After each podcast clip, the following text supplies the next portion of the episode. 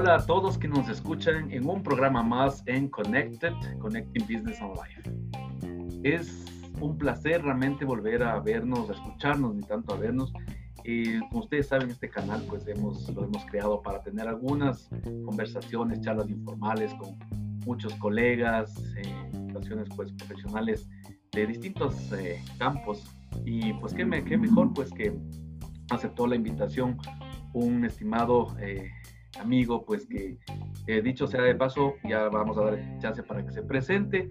Es también entre tantas de su profesión que yo la admiro realmente mucho, esta profesión que es la medicina.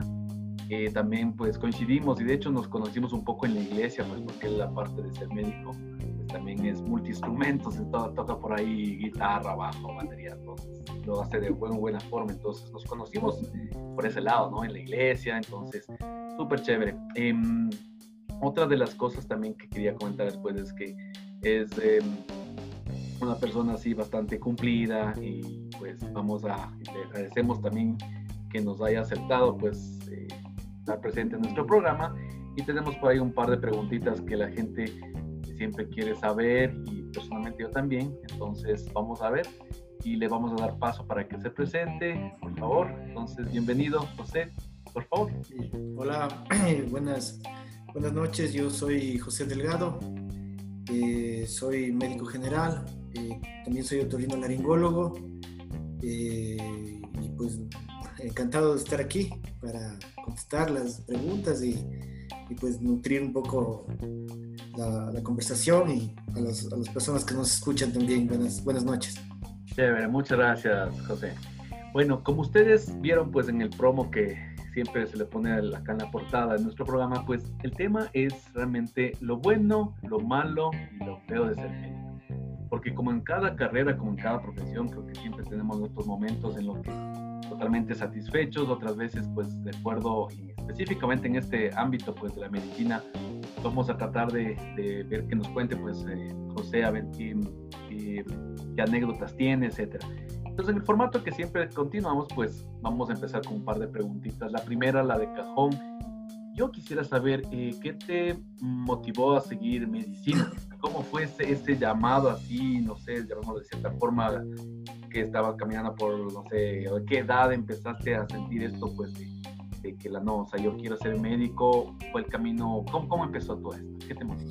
Eh, bueno, eh, realmente lo que pasó en mi, en mi caso eh, fue que mi, papá siempre quiso estudiar medicina, lamentablemente no lo pudo hacer. Entonces a, mi hermana y a mí desde pequeños nos inculcó la idea de, curar, por ejemplo, eh, alguien se caía y mi papá estaba ahí y me decía, mira, eh, límpiale la herida, límpiale con solución fisiológica, eh, límpiale con alcohol. Entonces eso que te digo, tendríamos ocho años desde que empezamos a, tener un poco de noción de eso. Y de ahí mi hermana eh, empezó a estudiar medicina y me iba contando las, anécdotas también de ella y pues eh, yo, yo, les digo de broma que me lavaron el cerebro, pero yo creo que gracias a Dios me lavaron el cerebro porque eh, realmente mi, mi profesión me, me, gusta mucho y yo soy muy feliz ejerciendo mi profesión. Es súper importante porque pues muchas veces, bueno, en el ámbito, por ejemplo, algo que olvidaba también mencionar es pues también que José se desempeña parte de su profesión, etcétera, también como en la docencia, ¿verdad? Eh, sí, sí, me gusta mucho la docencia y eh, estuve dando clases en la UDLA. Eh, he dado clases también en un instituto que se llama Instituto Cordillera. Y realmente yo lo que les decía a los alumnos es que, a los, mis alumnos que estudian medicina, yo les digo, mira, digo, ¿quién de aquí? Le digo, ¿quién de aquí escogió la, ¿quién, ¿quién, de aquí le gusta la docencia? Y, muy, muy, pocos alzaban la mano, otros dudaban. Entonces les decía, el que, el que no alzó la mano escogió mal la carrera. Y se asustaban, porque yo daba, yo daba clases a, a, a, niveles superiores, yo doy clases a niveles superiores, claro. el octavo semestre. Entonces se asustaban porque yo les decía, escogieron mal la carrera. Se quedaban así y le decía, no, no, no, no, no, lo tomen a mal, pero la medicina es, eh, el momento de la medicina siempre es un momento docente. Tú le enseñas a tu paciente a, desde lavarse los dientes, lavarse la nariz, ah, desde, desde qué comer, qué no comer, eh, cómo salir. Ahora, actualmente, cómo salir a la calle, cómo no salir a la calle. Mucho más complicado en estos tiempos, así es. Eso es docencia, eso es enseñar. Entonces, un médico ciertamente toda la vida tiene que hacer docencia y enseñar. Entonces, también, también me gusta mucho esa, esa, esa parte de, después de mi carrera de poder hacer docencia. Qué chévere, muy bien. Oye, bueno, yo no sé si, eh, bueno, les, les, em, les, comunico a los, nuestros queridos oyentes. Em, nosotros estamos eh, desde Ecuador para todo el mundo, porque, bueno, las todas las estadísticas que nos da, pues, esta maravillosa plataforma de Anchor y todo lo que son los podcasts. Eh, vamos a actualizar también el qué día está pasando esto, porque a veces tengo mensajes de los, oyentes y dicen, oye, ¿qué, sabes que sería bueno que nos ponga la fecha y todo, cuando se hizo esta grabación, el podcast? Eh, bueno, para mantenerse actualizados. Entonces, estamos justo es un domingo 7 de junio del 2020, eh, desde Ecuador, son las 7 y 21 de la noche. Estamos en semáforo, bueno, aquí en nuestro país, pues se manejan de semáforos por, por por esto de la, del COVID, pues estamos en semáforo amarillo, entonces la gente está empezando ya un poco para la reactivación de la economía, etcétera. Pero esperemos que, que seamos ordenaditos y no nos toque regresar otra vez al semáforo rojo, porque Ojalá, las noticias, bueno. Entonces, sí. Una de las cosas, no sé si les pasa igual a los oyentes, yo cuando estaba, estamos en el colegio, cuando me decían, por ejemplo, ¿sabes qué? Tenemos que irnos al, al otorrino entonces yo dije, bueno, el torrino, torrino.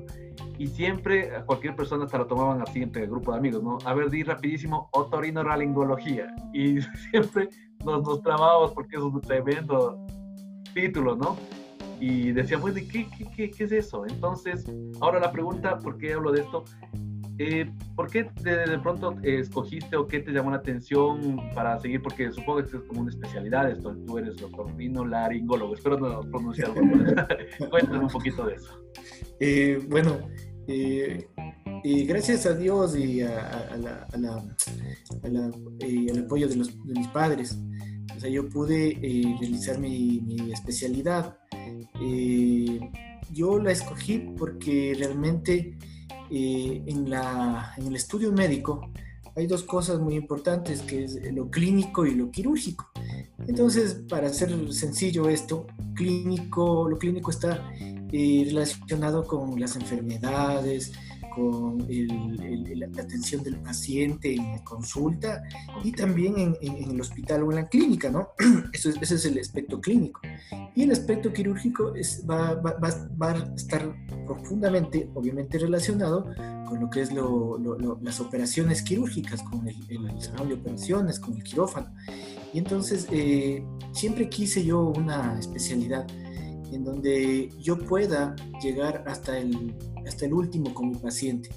Por ejemplo, eh, cuando nosotros atendemos a un paciente con una patología eh, y, llegamos al, punto en donde ya no mejora con el tratamiento clínico, con el tratamiento farmacológico, con el tratamiento conservador, lo que hacemos es operar.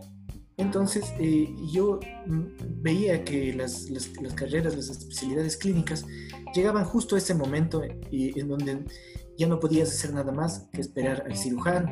Entonces yo me decidí por algo quirúrgico porque eh, ciertamente a mí me gusta eso, eh, llegar a ese, a ese, nivel de, de operar y, mejorar en algo. Ah, no solamente la parte diagnóstica, como justo Exactamente.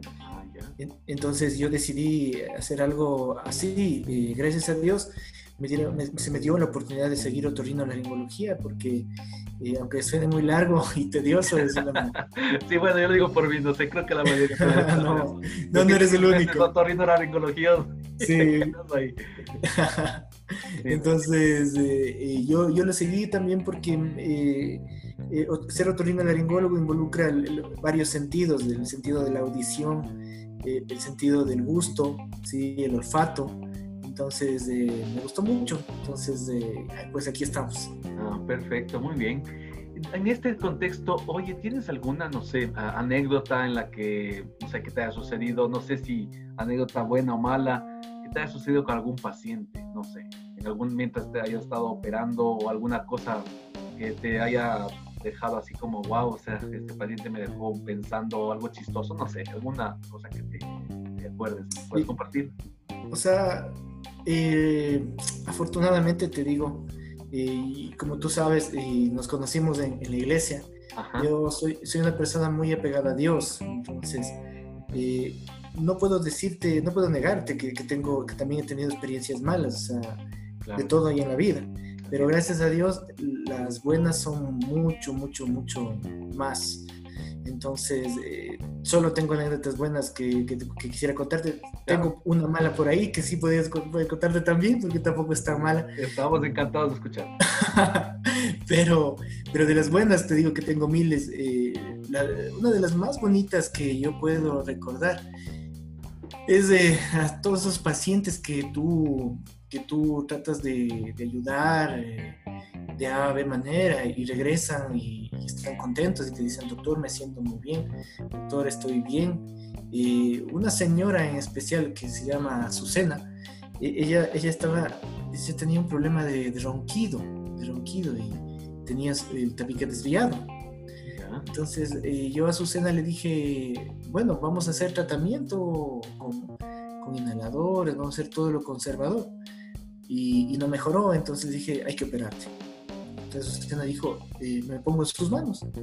Yo, yo, yo, me puse en las manos de Dios también. Entonces le, operamos, gracias a Dios todo salió muy bien.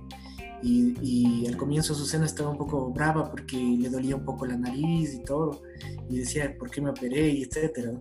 Pero la misma Susana, en 15 días, cuando ya los puntos habían, eh, se habían absorbido, cuando ya todo había quitado la inflamación, vino y me abrazó a los 15 días. Me abrazó y me dijo, eh, doctor, por usted no me voy a separar, por usted ahora duermo bien. por los ronquidos. sí, y, por usted yo no me voy a separar de mi esposo y yo le agradezco, me abrazó y, casi, casi le salen las lágrimas y, y, yo por dentro tenía unas ganas de llorar, pero, pero no quería que ella me vea eh, así un poco sentimental, pues, ¿no? Entonces, pero le dije, no, Azucena, yo, yo, yo trabajo para ayudarte y no te preocupes, entonces yo voy a, yo voy a volver a verte, tranquila, no te preocupes. Entonces son cosas que uno le llenan el alma, ¿no? El corazón y, por eso te digo, uno sabe que escogió bien la carrera por eso. Perfecto, wow, qué chévere. Em, bueno, con, conforme tú nos vas, ya vamos, incluso, bueno, de paso, y estoy aprendiendo muchísimo. Por ejemplo, lo justo algo lo que comentaste, que pues que la otorrinolaringología incluye, incluye la parte auditiva y todo, pues todos somos un sistema unido. Eh, no sé, alguna, ¿qué, ¿qué, consideras tú que ha sido lo, no sé, en todo momento de estudio, obviamente nos comentas pues que has tenido siempre el apoyo de tu familia, lo cual es muy importante. Pero, ¿qué consideras tú en nuestro país, en nuestro contexto, aquí en Ecuador? ¿Qué es lo más fácil o lo más difícil de ser médico en general?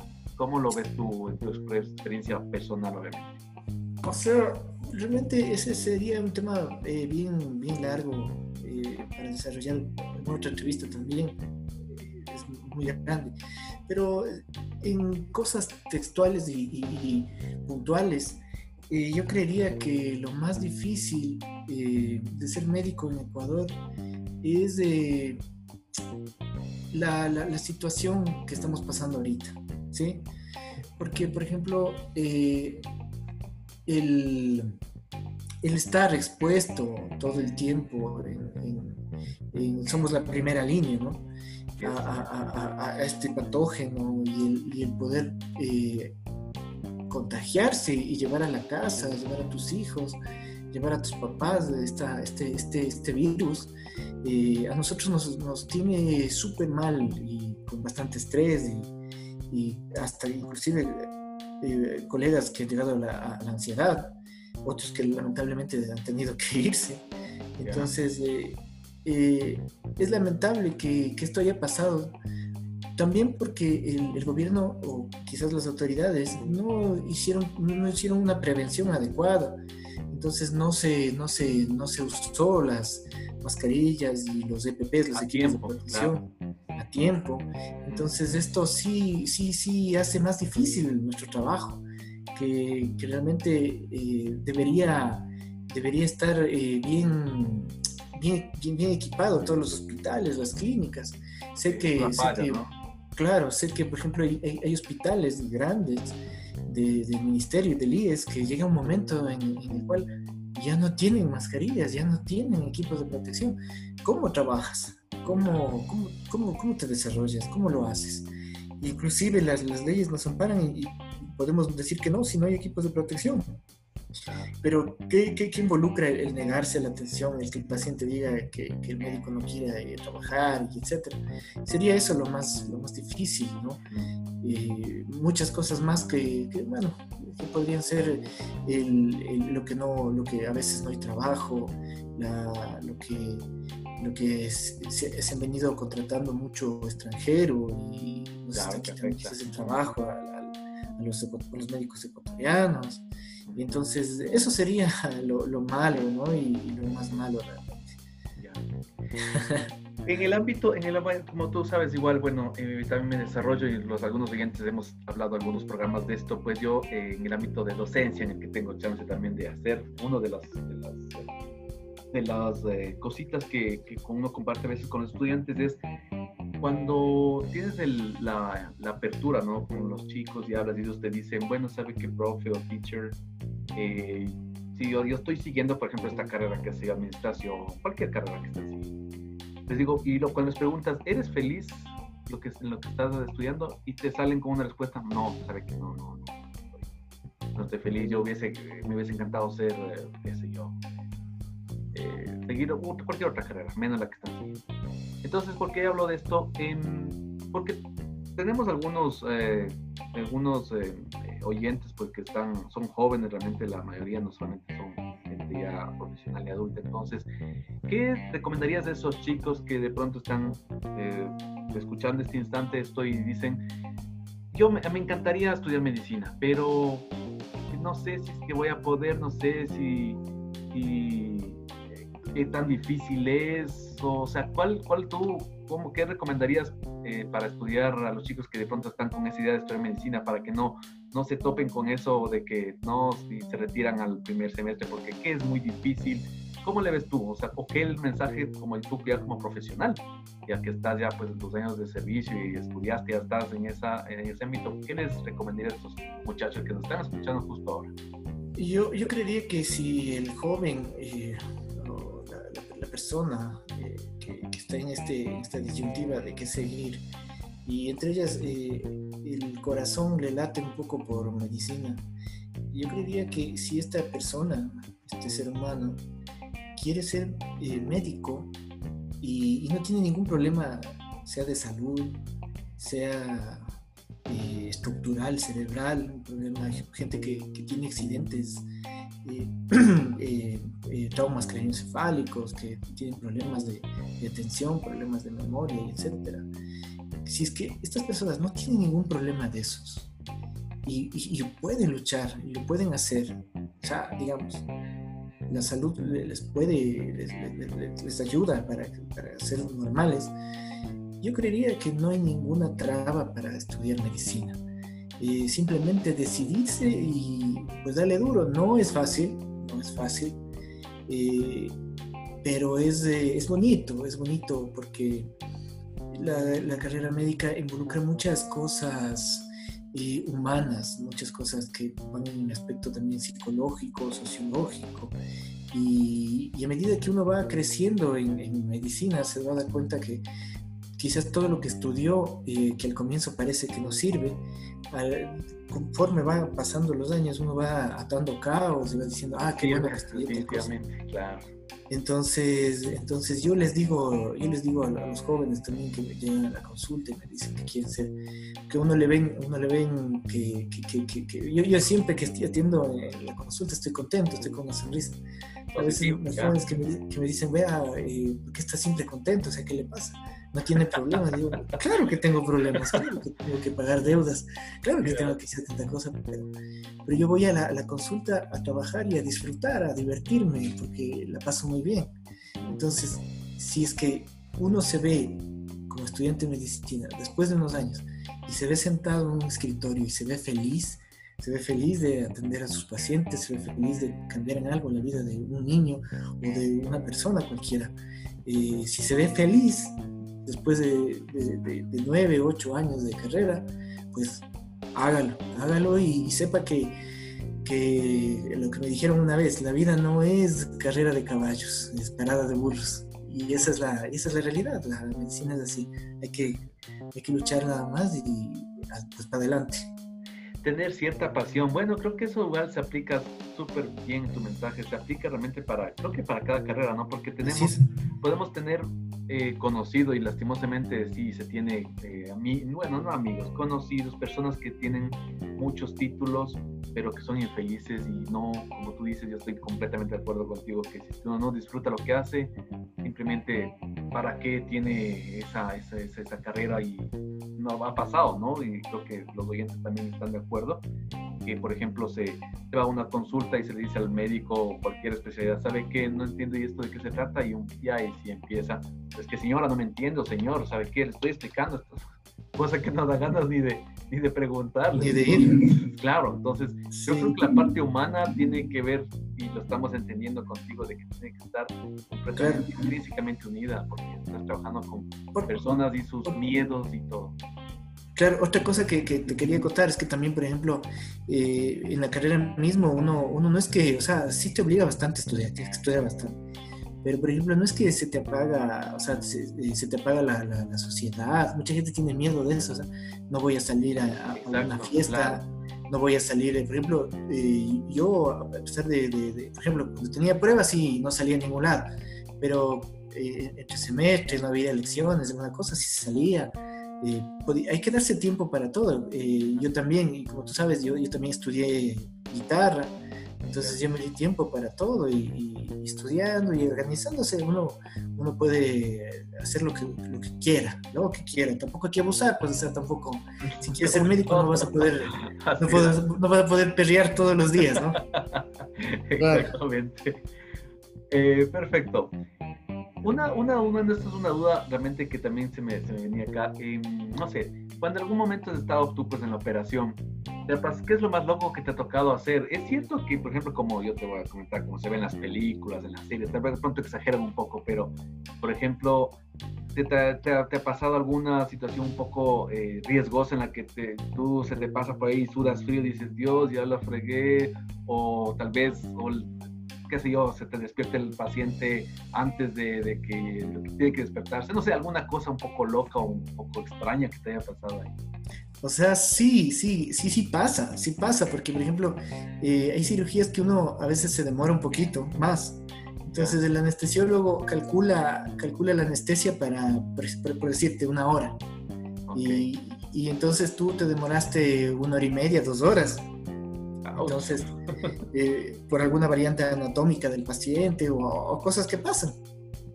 Entonces el paciente empieza a moverse, o en mi caso, el paciente empieza a tragar. Entonces uno empieza a ver que, se, que traga, que, que, se mueve, entonces y dice, oh no, llamen al anestesiólogo que, que pasa algo, ¿no? Sí pasa eso también. Pero eh, de esas cosas sí, sí, sí, sí pasan bastante. Una cosa loca que a mí me pasó te podría decir que una vez, una vez eh, yo fui a una clínica a, operar, entonces yo le digo, ¿tienen todo? ¿Tienen todo? Dice, sí, sí, tienen todo. Entonces el momento ya, de, un momento quirúrgico donde yo tenía que usar un, un cincel, un cincel para, para romper un poco de hueso. Ah, eh, yo no había, yo tengo ese cincel, pero como me dijeron que tenían todo, yo no lo llevé. Entonces, no había, y le digo, a ver, le digo, cincel fenestrado. Le pido a la enfermera. La enfermera me dice, no, no hay No tenemos. Y le digo, pero ¿cómo no tenemos un cincel fenestrado? Le digo, yo necesito un cincel. Y empieza, no, no, no, y ahora, y le, llama y empiezan ahí, no hay, no hay, no hay. Le digo, tienen un cincel de un traumatólogo, le digo, eh, a mí realmente la necesidad me ha hecho pensar en cualquier cosa, bueno de la necesidad. Resolver en esos instantes, claro. Claro, entonces le digo, necesito, tráigame un cincel de traumatólogo. Y en efecto me trajeron un cincel de traumatólogo, el más chiquito que era para los dedos. Ya y me trajeron el cincel y, bueno, pude, pude arreglarme a la situación, ¿no? Y eso sí fue porque yo también me asusté, porque en el momento, en ese momento necesitaba eh, martillar un poquito y romper un poquito de hueso, entonces no tenía con qué. Entonces eso sí fue, me, dio ansiedad y todo, pero gracias a Dios me trajeron el, el cincel del traumatólogo y las cosas salieron, salieron bien, gracias a Dios. Wow. Esa clase de situaciones, bueno, me supongo, wow, es que es, es como yo siempre conversaba cuando tengo eh, conversaciones con amigos, etcétera. Eh, bueno, tengo en mi familia, por ejemplo, eh, mi sobrino es igual médico y con un par de amigos.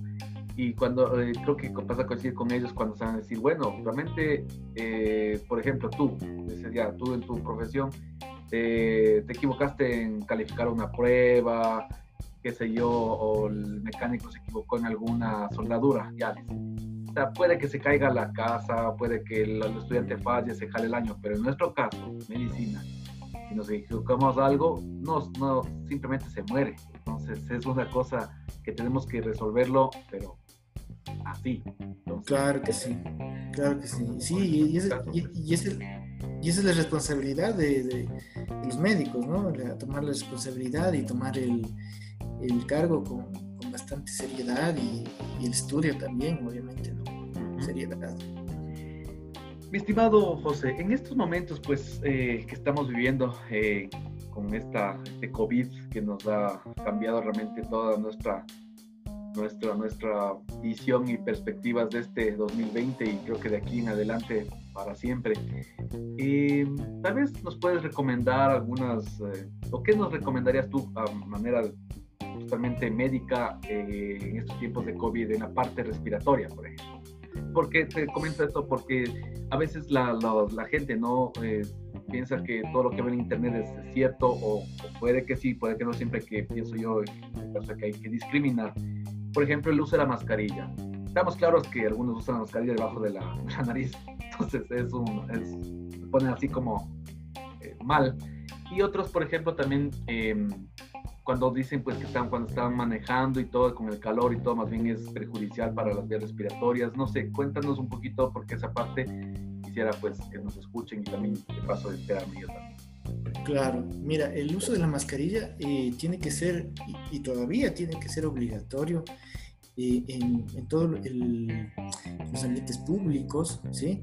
Eh, tiene que ser obligatorio. realmente la mascarilla, ya hemos visto varias, varios reportajes, realmente en todo lado sale, que tiene que cubrir la nariz, la nariz, tiene que cubrir toda la boca y la barbilla, ¿sí? Eh, y también tiene que estar cerrado en la pirámide nasal, ¿sí? Eh, eso primeramente, no hay que topar la, la, mascarilla, no hay que toparse la cara cuando se está en trabajo o haciendo alguna actividad pública fuera, ¿no? Eh, realmente hay estudios que que no eh, que, que, desaprueban el uso de mascarilla en el auto. Una, porque puede, si es que utilizamos espejuelos, pueden eh, eh, empañar la visión, ¿sí? Ah. Y otra, en el auto no es necesario el, uso de mascarilla, ¿no? Como el, el, uso de mascarilla en la casa de uno, o sea, uno no puede estar en la, mascarilla, en la casa con mascarilla, ¿no? Obviamente, uno tiene que llegar, sacarse eh, la mascarilla de la manera correcta, realmente eh, cambiarse de ropa, cambiarse de ropa y si se puede eh, meterla rápidamente a lavar. el lavado de manos tiene que ser súper repetitivo y, y, muy delicado y se ha descartado ya el uso de guantes como se estaba viniendo a hacer en todo ¿Por lado. Qué esto, ¿Por qué esto, mi estimado José? Lo, sí, yo también algo escuché de los guantes. ¿Por qué dicen que es mejor estar sin guantes? El guante te da una mala idea de protección. O sea, tú dices, estoy con guantes, estoy protegido. Y no es así porque el, guante también se contamina, ¿sí? Y eh, el, el, guante puede, puede romperse, el guante te hace más humedad en las manos. Y entonces el guante, si es que tú quisieras, por ejemplo, eh, nosotros como médicos sí tenemos que usar guante para examinar y tocar al paciente, pero nos cambiamos cada paciente, cada paciente. Y si tú quisieras estar eh, seguro, tendrías que cambiarte varios guantes, ¿me entiendes? Claro, en el día, Entonces, ideal es 15 veces, claro que sí.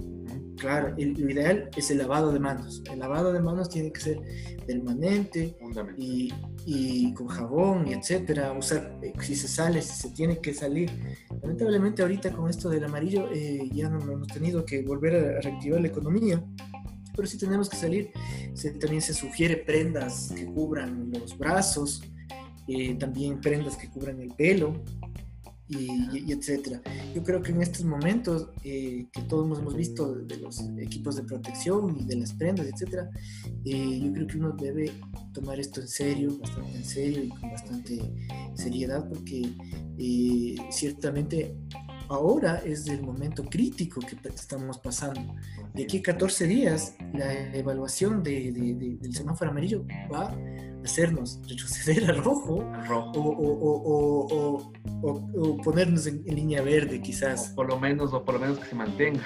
Exactamente, entonces eh, todo eso sí, sí son cosas que debemos hacerlo en serio y tomarlo en serio. claro que sí.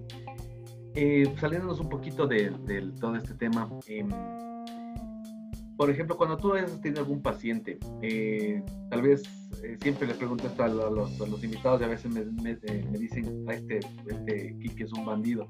¿Alguna paciente o, un doctor? Te voy a decir, ya, sé, ya te ríes por dónde voy. Es como, por ejemplo, cuando alguna vez me preguntaron a mí, dice, oye, ¿tienes, alumnas ah, preferidas?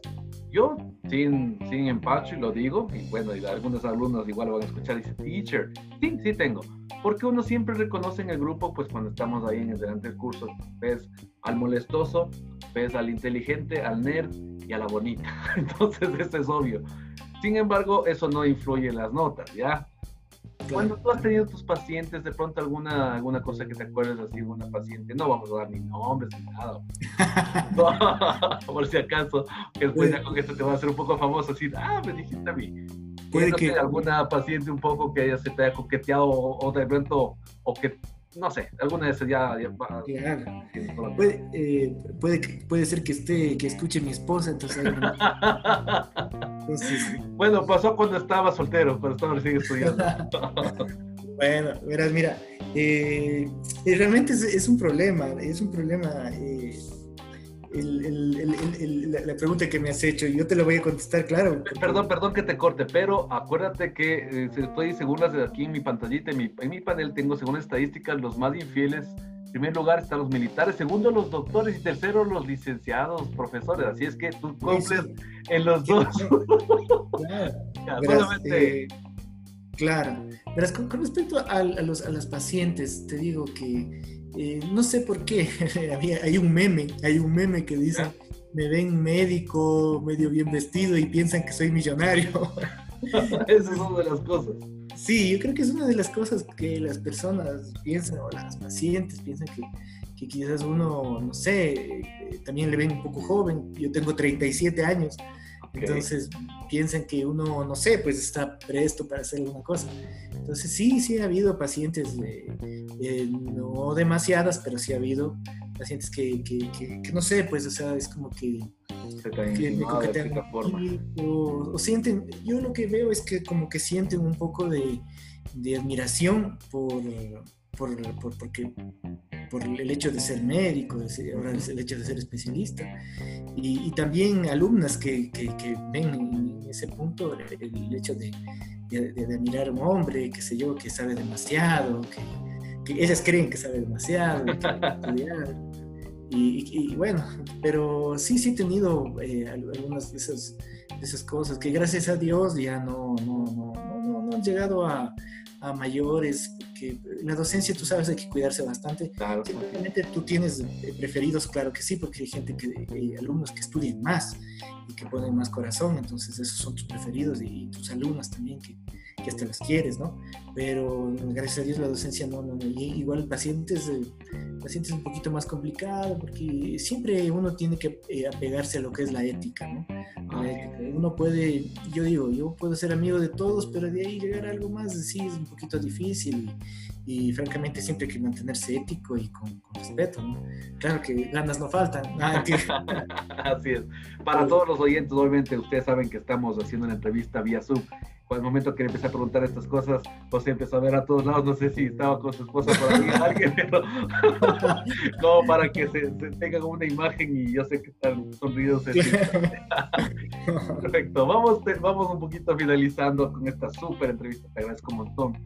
Eh, ¿Alguna, un mensaje, eh, no sé, final a todos los oyentes en respecto a, a, todo lo que hemos conversado súper chévere acerca de, pues, de la mística que uno tiene que tener para, creo que, bueno, para medicina un poco más, porque como te digo, eh, el, el, trato y, es directo con la vida del paciente y con uno como paciente, pues pone, dice, ¿sabe qué doctor? Yo confío en él, él es bueno y más que todo la referencia, ¿no? De que, ¿sabes qué? Yo me fui de donde el doctor José Delgado, me hizo súper bien, el trabajo, no sé, el tratamiento, estoy sano, vaya con confianza. Entonces, un mensaje final a todos, como te digo, los que nos están escuchando, que de acá para terminar.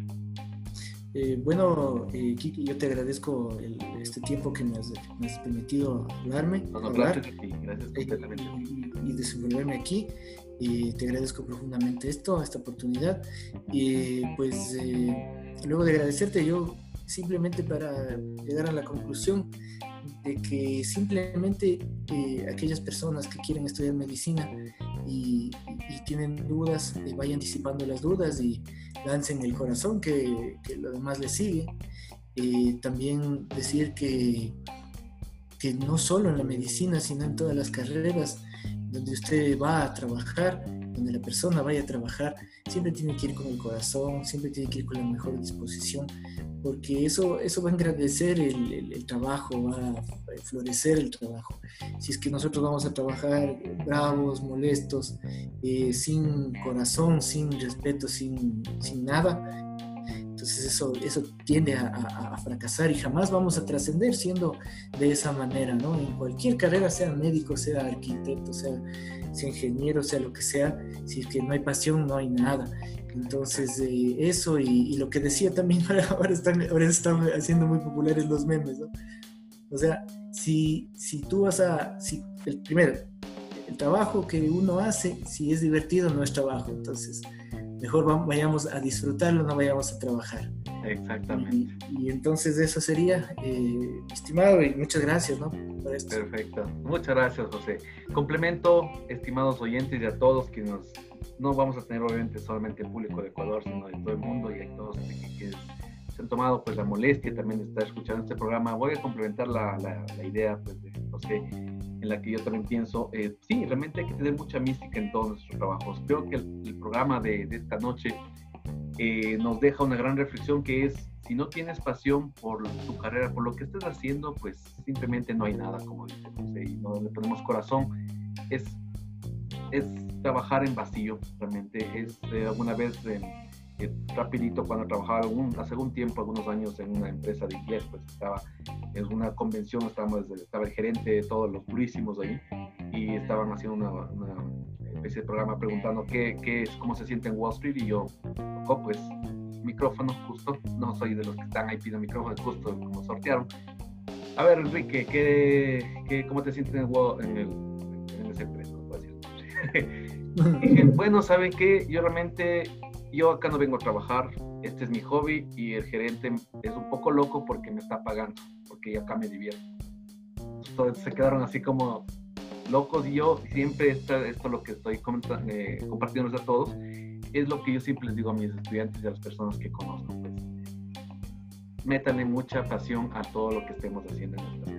Desde la cosa más chiquita hasta la más grande, siempre póngale pasión y amor, que es lo que cambia el mundo. Le agradecemos mucho al doctor José Delgado, pues un gran amigo, pues como les digo, esperemos que ya regresemos a la normalidad y podamos otra vez estar ahí eh, alabándole a Dios, porque obviamente estamos muy creyentes y pues se dedicó a traer luego un poquito más a la batería. Y pues José, bueno, José toca todo ahí, toca desde guitarra, bajo, ukulele, todo. Les agradezco mucho, gracias por su presencia, por escuchar acá. Nos despedimos siendo las 7 y 54 de la noche, un domingo 7 de junio del 2020. Recuerden que siempre estar, tenemos ahí en nuestras redes sociales, tenemos, eh, pueden escucharnos por todos los podcasts, también tenemos pues estamos pensando ya eh, más adelante pues crear un, un, pequeño canal en Instagram. Empecemos por ahí, nada de YouTube. Y eh, muchas gracias otra vez a todos. Nos vemos la siguiente sesión. Hasta luego. Hasta luego.